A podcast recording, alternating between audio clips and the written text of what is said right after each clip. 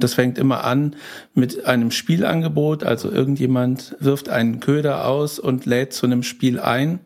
Und damit so ein Spiel überhaupt stattfindet, muss es natürlich auch irgendjemand annehmen. Das ist dann derjenige, der an dem Köder anbeißt. Hoi, Servus und herzlich willkommen bei einer neuen Episode von Mit Brille und Bart, deinem Podcast für Organisationsentwicklung, Coaching und Transaktionsanalyse von Armin Ziesemer und Thomas Böhlefeld. Hier erhältst du Impulse dazu, wie du Beziehung auf Augenhöhe gestaltest, deine Reflexionsfähigkeit förderst und einen bewussten Umgang mit Sprache lernst. Mein Name ist Armin Ziesemer und ich wünsche dir viel Inspiration bei dieser Episode. Sei dabei und komm mit!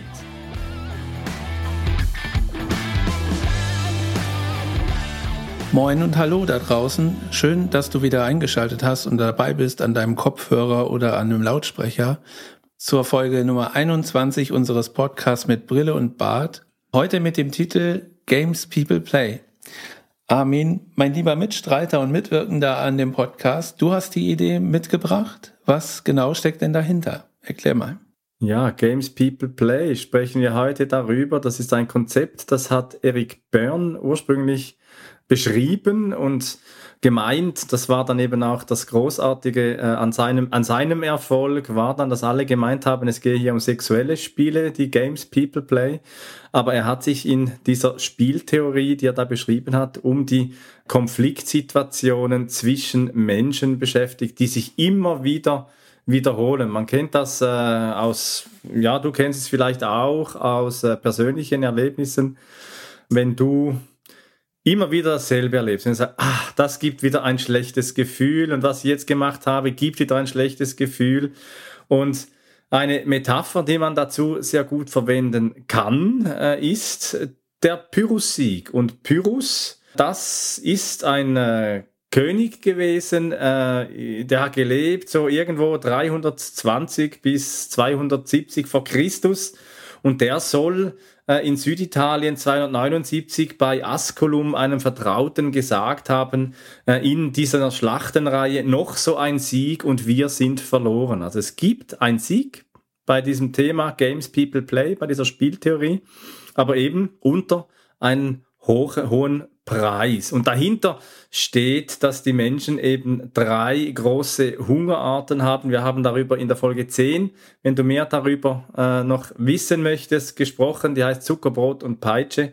Es geht da um Anerkennung, Reize und Strukturhunger. Und wir haben dann im vierten noch als Positionshunger von äh, Claude Steiner, den Transaktionsanalytiker, noch hinzugefügt. Und eben, wenn diese drei Hungerarten nicht gestillt werden, dann sucht der Mensch nach Möglichkeiten zu gewinnen, also sie zu befriedigen. Und das hat ja dann Konsequenzen, Thomas. Das hat dann Konsequenzen insofern, dass dieses Bestreben, die Hungerarten zu befriedigen, dann auch so erfolgen kann, dass es negative Folgen hat oder dass es negativ ausgetragen wird. Also so ein bisschen übertragen kennt man das vielleicht. Ich glaube, das hatte ich auch in der Folge damals so, so erwähnt bei, bei kleineren Kindern, die dann irgendwie, wenn äh, Menschen sich auf einer anderen Ebene unterhalten und unbedingt Aufmerksamkeit haben möchten, dass sie dann anfangen, irgendwie an der Kleidung zu zupfen oder sich auf den Boden zu werfen. Also in irgendeiner Weise Aufmerksamkeit äh, erzeugen möchten, auch wenn das bedeutet, dass sie dann möglicherweise ausgeschimpft werden oder irgendwie zurechtgewiesen werden. Ja, das hat ja auch sehr viel mit dem Skripterleben zu tun. Mit dem Lebensskript, die Transaktionsanalyse geht ja vom Lebensskript aus, dass wir uns, uns so etwa so bis ins siebte Lebensjahr zusammenbasteln und dann können eben in diesen Spielen dann Gefühle äh, auftreten wie ich bin immer ein armes Schwein oder die Welt ist schlecht und alle anderen sind doof und damit eben dann die gewünschte Aufmerksamkeit erhalten.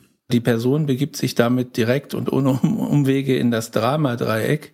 Wir hatten davon berichtet in unserer Folge Drama Baby Drama, das ist die Folge Nummer vier, wo halt bestimmte Positionen eingenommen werden und genau diese Grundpositionen, die du beschreibst, die Welt ist schlecht, alle hassen mich, alle anderen sind doof, ähm, wo die eingenommen werden. Und das sind dann Ausgangspunkte für Spiele von Erwachsenen dann. Ja, und was wichtig ist zu sagen, mit einer Ausnahme, dass man in der Transaktionsanalyse bei den psychologischen Spielen grundsätzlich davon ausgeht, dass es zu einem minderen oder zu einem stärkeren Schaden führt, wenn Spiele gespielt werden in der Strukturierung der Zeit. Äh, Hennig und Pelz in ihrem Buch, die machen eine Ausnahme, die sprechen dann von den Gewinnerspielen, aber dazu dann später etwas mehr. Thomas, wie definiert man eigentlich so ein Spiel? Wie definiert man so ein Spiel? Das Spiel definiert sich insbesondere auf Basis der einzelnen Ebenen oder, oder Ablaufstufen, die so ein Spiel durchläuft. Und das fängt immer an mit einem Spielangebot. Also irgendjemand wirft einen Köder aus und lädt zu einem Spiel ein. Und damit so ein Spiel überhaupt stattfindet, muss es natürlich auch irgendjemand annehmen. Das ist dann derjenige, der an dem Köder anbeißt. Das ist der berühmte Knopf, wo manche Menschen wissen, wie sie ihn drücken müssen, damit andere Menschen in einer bestimmten Art und Weise darauf reagieren. Und das ist äh, immer vergleichbar. Es ist immer der gleiche Knopf mit immer der gleichen Reaktion. Und so ein Spiel zeichnet sich halt dadurch aus, dass auch ein plötzlicher Rollenwechsel stattfindet. Also wenn ich irgendjemanden zu einem Spiel einlade, und ähm, darauf wird reagiert, dass ich dann die Rolle, die ich vielleicht zunächst eingenommen habe, so mich als Retter ausgegeben habe und dann plötzlich in die Verfolgerrolle des Dramadreiecks wechsle und äh, jemanden negativ sozusagen darauf hinweise, dass das alles nicht richtig ist, was er oder sie tut. Das wäre dann der Rollenwechsel. Und es gibt immer so ein vorhersehbares Ergebnis und meistens hat das negative Ausprägungen, also eine negative Auszahlung und eine heimliche Belohnung. Also irgendjemand, der sich so ins Fäustchen lacht und sich so hinten hinterm Rücken so ein bisschen amüsiert, dass es wieder geklappt hat. Und das Opfer wird auf jeden Fall so sein, dass, dass es irgendwie sich das merkt und sagt, boah, dem zahle ich es vielleicht heim. Also Rabattmarken sammelt. Das sind so die ja. Stufen eines Spiels.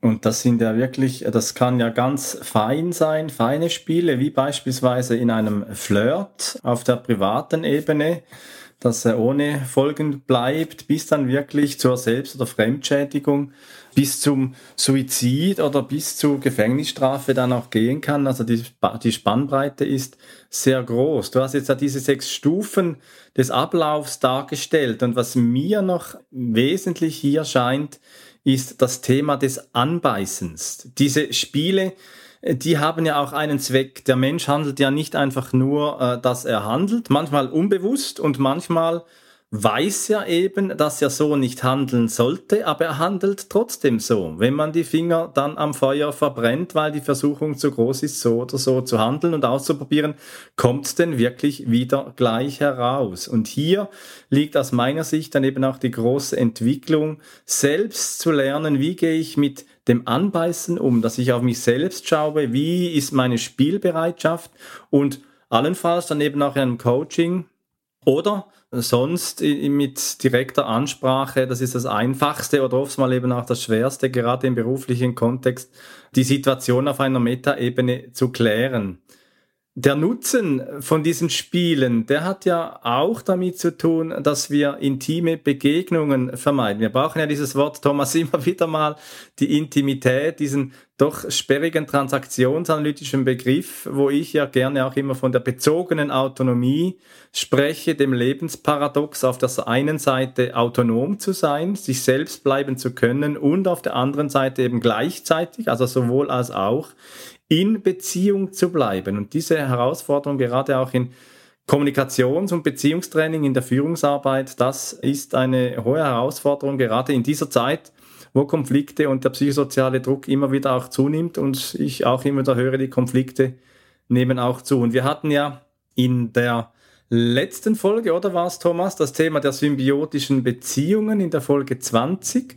Wenn du möchtest da noch etwas mehr dazu äh, hören, was das Thema symbiotische Beziehungen bedeutet, dann bist du dort richtig, weil Spiele dienen natürlich eben auch dazu, die symbiotischen Beziehungen aufrechtzuerhalten und dann eben, ich habe das Wort unbewusst bereits einmal genannt, das äh, Erfüllen unbewusster Skripte und Lebenspläne. Also es wird alles dafür getan, dass die eigenen Glaubenssätze in Erfüllung gehen. Weiterer Nutzen natürlich von diesen Spielen ist die soziale Ebene oder eben die psychologische Ebene oder eben dann auch auf der existenziellen Ebene gibt es Nutzen in diesen Spielen. Die soziale Ebene, die Transaktionsanalyse beschäftigt sich mit dem Miteinander von Menschen und die Spiele sind einfach eine Form, wie wir äh, zwischen eben bezogener Autonomie und Arbeit pendeln können und Zeit destruktiv, aber doch in Beziehung zu verbringen. Auf der psychologischen Ebene, da geht es eben um die Vermeidung von Intimität, vielleicht Verantwortung auch nicht zu übernehmen. Darüber haben wir auch beim Plumpsack gesprochen. Wie schafft man es, eben das äh, heiße Eisen nicht anzufassen? Und das habe ich ganz am Anfang gesagt, ein Spiel, das dient dazu, ein schlechtes Gefühl zu gewinnen. Und das ist ja eben bei dieser äh, negativen Auszahlung ein wesentliches Merkmal, um Spiele zu erkennen. Auf der existenziellen Ebene, da geht es dann eben darum, die Bedürfnisse nach Stimulation, Beachtung, ja, zu bekommen. Also Transaktionsanalyse gibt so die, das Grundgesetz fast schon, dass der Mensch darauf ausgerichtet ist, lieber negative Zuwendungen zu bekommen als keine. Und dafür, da tut der Mensch ja viel, Thomas. Ja, der Mensch tut viel dafür. Also die Merkmale, die du beschrieben hast, sind natürlich ein, ein Merkmal, beziehungsweise die Nutzen ist ein, ein Thema. Und ein anderes Thema rund um die Spiele ist halt auch die Intensität, in denen die Spiele ge äh, geführt werden. Und der Aufwand, mit dem diese Spiele dann auch durchgeführt werden, die Spielgrade nennt man das.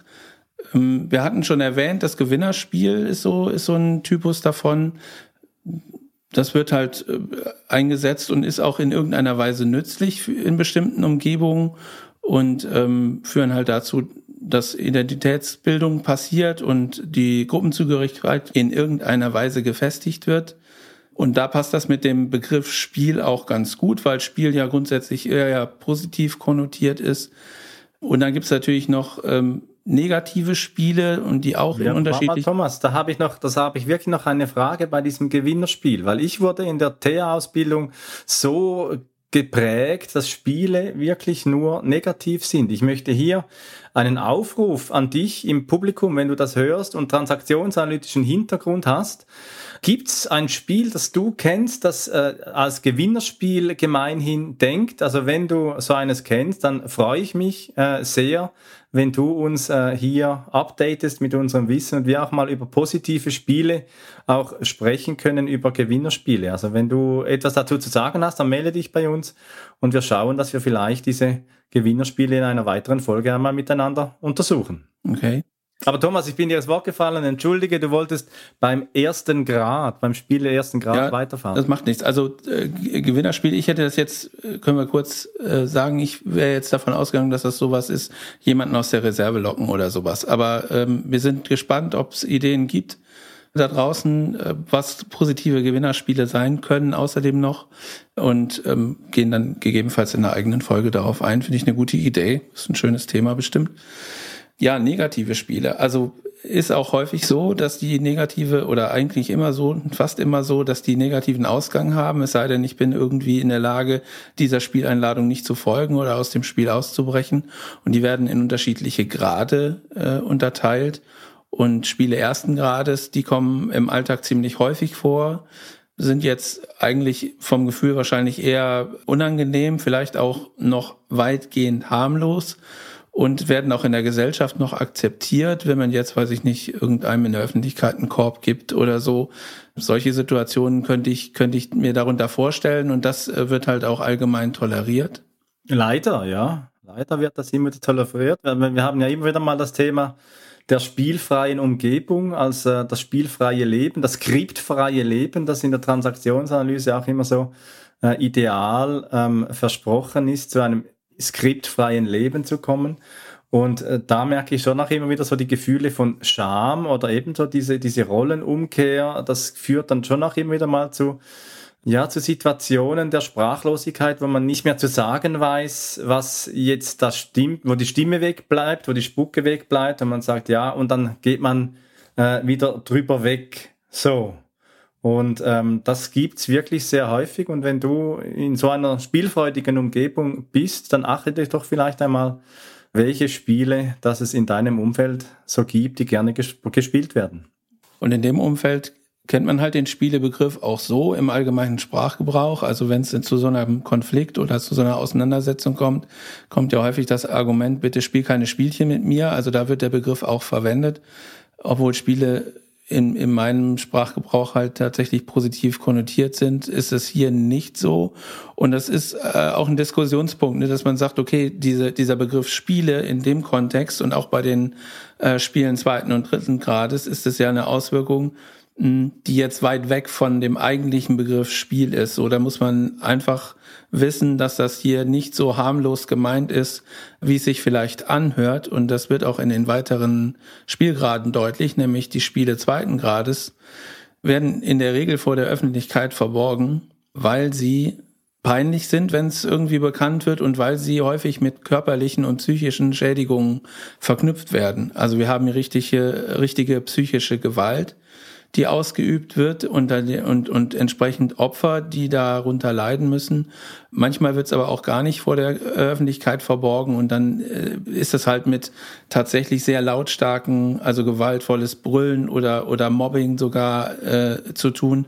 Das sind Spiele zweiten Grades und da geht's dann auch tatsächlich nicht mehr um Spiel keine Spielchen mit mir, sondern das ist tatsächlich verletzend und ähm, sollte unbedingt vermieden werden und hat halt für alle Beteiligten und alle, die da vielleicht auch ungewollt irgendwie im Umkreis sind und das mitbekommen, auf jeden Fall negative Folgen. Ja, und da geht's ja dann insbesondere auch darum, wenn du bei solchen Spielen zuschaust, äh, zu klären für dich. Wir haben ja äh, das Thema des Drama-Dreiecks besprochen in der Folge Thomas Hilf mir. Runter vom Eis in der Folge 5 mit dem Powerplay, genau. Und ähm, da geht's ja dann darum, Ausstiegspositionen zu finden in einer adäquaten Art, dass du nicht mit hineingerätst und dann noch äh, Kollateralschäden noch, äh, noch, noch davon mitbekommst, das Fett abkriegst oder so, sondern dass du bewusst eben auch intervenierst und sagst eben Stopp oder eben auch in einer bewussten Art und Weise hier eben auch gerade im organisatorischen Kontext, das begegnet mir immer wieder mal, wenn es um das Thema Burnout geht, Mobbing geht, äh, wo es dann eben in diesen Bereichen mäßig stark peinlich berührte Reaktionen und dann eben auch körperliche und psychische Schädigungen dann eben auch gibt. Also wenn beispielsweise eine Situation, die mir einmal erzählt wurde, ein Mitarbeiter gegen, ich sage es bewusst, gegen drei Vorgesetzte antreten musste und dann seine Kündigung kassiert hat, wegen einer kleinen Bagatelle. Also da gibt's wirklich dann auch Köder, die da ausgespielt werden, um das gewünschte Ziel, nämlich die Entlassung, dann eben auch ganz, man kann es nur sagen, es geht ein dreckiges Spiel um, so, gibt ein dreckiges Spiel, dann eben auch zu nachhaltigen äh, Verletzungen bei Mitmenschen dann eben auch führt. Und ich hatte es vorweggenommen so ein bisschen. Es gibt auch noch ein Spiel äh, dritten Grades oder es gibt noch einen dritten Grad zu den psychologischen Spielen. Und äh, wenn wir gerade uns vor Augen geführt haben, welches Ausmaß der zweite Grad hat, dann kann man sich ungefähr oder können wir uns ungefähr vorstellen, was ist, was der dritte Grad ist. Nämlich das sind Spiele, die verbunden sind mit echter physischer Gewalt und psychischen Schäden. So und selbst wenn man es schafft, von der Öffentlichkeit erstmal fernzuhalten, so enden die dann doch häufig äh, in der Öffentlichkeit, nämlich in, bei der Einlieferung ins Krankenhaus oder in die Psychiatrie oder es geht vor Gericht oder im allerschlimmsten Fall landet halt einer der Beteiligten tatsächlich auf dem Friedhof. Das sind dann schon extreme Auswirkungen, die da zu erwarten sind und das ist halt echt gefährlich und deswegen passt hier der Begriff Spiel wie gesagt, ist, ist äh, eine Verharmlosung aus meiner Sicht, was das hier betrifft. Ne? Das ist ja schon wieder ein ganz andere andere Dynamik, die da herrscht. Ja, und das berührt mich, wenn du das so sagst, Thomas, ähm, dass hier dann wirklich bis auf den Tod gespielt wird. Und was mir gerade so einfällt, ist eine Serie von Ferdinand Schirach, Schuld. Ich weiß nicht, kennst du die? Da geht es um ganz interessante äh, Gerichtsfälle, wo nicht ganz klar ist, wer ist denn da Täter und wer ist dann Opfer. Sind ganz verworrene Geschichten, also sehr zu empfehlen, wenn das Thema Spiele dritten Grades interessiert, äh, diese Serie äh, Schuld von Ferdinand Schirach dir zu Gemüte zu führen. Weil wir gehen ja in der Transaktionsanalyse aus, dass der Mensch eigentlich im Grund seines Herzens gut ist und nicht das Böse will, sondern auf das Gute hinarbeitet und in sich eigentlich auch Gutes trägt. Aber eben dann werden wir durch den Zivilisationsprozess eben zu Fröschen und machen in unserer Beziehungsgestaltung auch Fehler. Was gut zu wissen ist, dass und das schützt ein bisschen auch, gibt gerade in so spielträchtigen Umgebungen auch ein bisschen einen Trost, dass unbewusst initiiert wird und dass eben auch unfreiwillig mitgespielt wird. Also dass da nicht ein bewusstes Spiel passiert, sondern dass gerade in Paarbeziehungen in dieser Pandemiezeit gerade auch Muster durchbrechen können, die dann eben zu Konflikt und Streit in diesen Spielgraden unterschiedlicher Art auch führen können. Und äh, da trifft niemanden wirklich eine Schuld, sondern es sind Dynamiken, die einfach entstehen. Und das finde ich, das tröstet auch in der Betrachtung immer wieder zu sagen, ja, jetzt sind wir gerade in Paarbeziehungen oder in Arbeitsbeziehungen die Größe zu haben, gerade wenn du Führungsperson bist, auch mal zu sagen, gut, jetzt sind wir da wieder in die Falle getappt und ähm, wir waren alle aktive Spieler weil das Schwierige ist denn, dass eben Spieler, Spiele immer wieder mit dem Lose-Lose, also mit dem Minus-Minus in der Grundposition, ich bin nicht okay, du bist nicht okay, enden.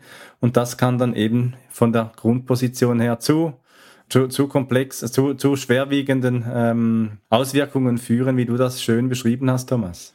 Ja, und du hast es jetzt angedeutet, also natürlich sind Spiele auch vermeidbar in irgendeiner Art und Weise. Also auch äh, dritten Grad, ich meine, das hat dann, hat dann schon wahrscheinlich eine Dynamik, wo das schwer ist, sich nochmal wieder einzufangen. Aber letztendlich geht es ja darum, den Köder, der ausgelegt wird, möglicherweise nicht zu nehmen und äh, sich sozusagen seiner eigenen Spielanfälligkeit bewusst zu werden und Spiele frühzeitig zu erkennen und dem eigenen Impuls, diesen Köder aufzunehmen und die Spieleinladung anzunehmen, äh, zu widerstreben und dann das auch zu schaffen, zu sagen, okay, das ist jetzt eine Einladung zu einem Spiel und ich nehme sie nicht an ist natürlich eine Formulierung, Thomas, die wir unter Transaktionsanalytikern so ausdiskutieren können. Wenn du in einer Organisation von lauter nicht transaktionsanalytisch geschulten Menschen bist, dann kannst du ja da schon da mal für eine gerunzelte Augenbraue dann sorgen und sagen, was, was, was, was meinst du jetzt? Und äh, dann auch in der Kommunikation stark irritieren. Ja, ich habe es tatsächlich ein paar Mal schon gemacht, also auch so äh, formuliert und interessanterweise führt es nicht zu Missverständnissen, weil ähm, wir da natürlich, sag ich mal, noch nicht irgendwie zweiten oder dritten Grades unterwegs sind, sondern es geht erstmal nur so ums Rantasten, ums äh, Abtasten. Und ähm, ich sag mal, da kennen schon die meisten Leute, insbesondere auch im organisatorischen Umfeld, äh, die Begriffe, da spielt jemand Spielchen mit mir. Jemand versucht mich da irgendwie in was reinzuziehen, was ich gar nicht möchte. Und wenn ich dann tatsächlich, und ich habe es tatsächlich so gesagt, also wenn ich dann sage, ich glaube, du möchtest mich gerade zu einem Spiel einladen und diese Einladung möchte ich nicht annehmen, dann stockt die Person natürlich erstmal, weil, wie du sagst, die haben das ja möglicherweise auch nicht bewusst gemacht, sondern das ist so unbewusst passiert. Und sie dann sozusagen in die Bewusstheit zurückzuholen und zu sagen, guck mal, was du getan hast, bist du wirklich sicher, dass du das möchtest, dann erfolgt meistens die Besinnung, zu sagen, okay, wir haben das Thema jetzt gerade äh, vielleicht ein bisschen falsch angegangen, lass uns nochmal neu versuchen, in die Diskussion einzusteigen, hat aus meiner Sicht immer äh, einen positiven Aspekt, dieses Bewusstmachen und äh, Leute in die Verantwortung zu holen, dass du sagst, mhm. guck mal, dein Handeln hat jetzt folgende Auswirkung oder folgende Wirkung auf mich. Möchtest du das wirklich? Möchtest du dieses Spiel tatsächlich spielen? Führt dazu, dass die Leute sich besinnen und nochmal anders anfangen. So, das ist ja erstmal okay. Also in humorvollen Organisationen könnte man ja da beginnen, äh, darüber zu auszutauschen, wie dann, wenn das eben das Spielchen da ent, entlarvt wurde, äh, zu, darüber auszutauschen, wie es in der Vergangenheit dann eben auch, ja, ausgegangen ist, dieses Spiel und welchen Namen man diesem Spiel geben soll. Wir haben ja in der Folge 18 haben wir ja nicht beschrieben, aber wir könnten das mal tun, Thomas, im transaktionsanalytischen Kontext, das Spiel Plumpsack beschreiben. Erik Börn hat ja ähm, dafür geworben, dass man Spiele eben auch intuitiv und spontan eben auch benennt. Also wir haben dann eben mit dem Thema das Plumpsack-Spiel, aber da gibt's auch Spiele, die heißen, du wirst schon sehen, was dabei herauskommt, oder ein Spiel, das sehr gerne auch im therapeutischen Umfeld gespielt wird. Ich versuche nur dir zu helfen. Oder ein Spiel, das dann Gerichtssaal heißt, äh, wo der Spielbeginner sich von einem Menschen bedroht fühlt und es lässt sich nicht auf sachlicher Ebene lösen. Und dann versucht man eben Anhänger zu finden und dann eben den Buhmann zu kreieren, so wie ich das einmal äh, vorher schon eingebracht habe mit diesem Beispiel von diesen drei Vorgesetzten unterschiedlicher Hierarchie, die dann eben einen Gerichtssaal im wahrsten Sinne des Wortes in der Organisation inszenieren. Oder Fragen, Spielformen gibt es noch, jetzt habe ich dich, du, du, du Schweinehund oder Ja, aber ist auch ein beliebtes Spiel. Und ja, Thomas, du lachst. Das mit dem Schweinehund, das kam mir tatsächlich so bekannt vor aus einer Situation, die ich mal in einem, in einem Auftrag hatte. Das ist ja so, wenn äh, Menschen darauf warten, dass Fehler passieren um dann sozusagen aus dem Schutz der Hecke hervorzuspringen und zu sagen, jetzt habe ich dich, habe ich dich erwischt, hast du einen Fehler gemacht. Das ist dann häufig auch so, dass die Menschen tatsächlich die Fehler schon gesehen haben. Also es sind Fehler passiert, aber sie sind noch nicht spürbar in irgendeiner Form. Also was weiß ich, das Projekt verschiebt sich oder irgendeine Auslieferung kann nicht stattfinden oder äh, also es gibt ja alle möglichen Konstellationen, wo das so ist. Da ist jemand, der beobachtet, sieht, dass ein Fehler passiert ist und kommt dann äh, Vorhang auf. Ich habe es schon immer gewusst. Und wenn ich das gemacht hätte, hätte alles äh, viel besser äh, funktioniert. Das ist so diese Spielart, die da gemeint ist. Deswegen musste ich so ein bisschen schmunzeln. Ja, und das führt uns ja wieder zurück zum Pyrrhus-Sieg, zu, zu diesem Sieg, äh, dass wenn jemand versucht, ein Spiel zu beenden, dass der andere dann eben den Einsatz erhöht und dass das Spiel dann eben über die Gerade hinaus sich dann immer mehr akzentuiert und vielleicht dann eben auch vollends entgleitet. Also gerade in der Politik sehe ich das manchmal, wenn so Parteiprogramme, polit politische Interessen vertreten werden müssen, zugunsten eines Parteiprogrammes zum Beispiel, und da irgendwann dann keinen Way out mehr zu geben scheint und dann einfach Programme durchgezogen werden, die zum Leidwesen von äh, der einen oder der anderen Partei dann eben äh, zu politischen Streitereien oder eben dann auch äh, zu schwierigen Situationen dann auch gesellschaftlich führen können. Thomas, wir sind schon wieder mit der Zeit durch. Das stimmt.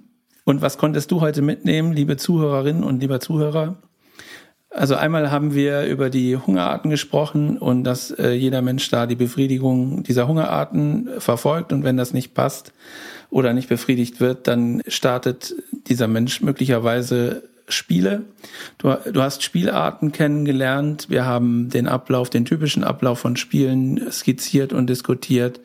Über die Spielgrade haben wir gesprochen, äh, die stattfinden können, bis hin zu ganz radikalen und extremen Auswirkungen, die du gesehen, äh, die, die wir erklärt haben. Und das ist eigentlich genau das, was du mitnehmen kannst und wo du gucken kannst, wie ist es in deinem Umfeld, was macht es mit dir, also diese Bewusstheit zu erlangen, äh, werde ich hier gerade in Spiele eingeladen und nehme ich die Einladung vielleicht nicht an? Bin ich ein Einladender für Spiele und kann ich darauf verzichten? Wäre vielleicht auch eine gute Frage. Und damit äh, sind wir für diese Folge zu Ende. Und in der nächsten Folge, der Folge 22, wird es wieder märchenhaft. Da gibt's wieder einen Gast. Und der Gast, der heißt Alicia Brahm, kommt von Lichtblick. Das ist ein äh, Energieversorger aus der Region von Hamburg. Und Alicia ist Program Lead Diversity and Inclusiveness. Und wir sprechen über das Andersen-Märchen des Kaisers neue Kleider. Aber wir machen das nicht nur märchenhaft, sondern wir ziehen mit Alicia Parallelen dazu, wie Employer Branding sich neu denken lässt, wie der Kaiser im wahrsten Sinn des Wortes neue Kleider bekommt und wie er eben auch nackt gemacht wird. Wir hatten ja schon Kontakt mit Alicia haben wir noch nicht aufgenommen, aber ich kann die Folge trotzdem jetzt schon empfehlen, weil Alicia ein sehr angenehmer Mensch ist, äh, angenehme Gespräche und ich glaube, wir haben da viel zu diskutieren und ganz interessante Aspekte offen zu legen für dich.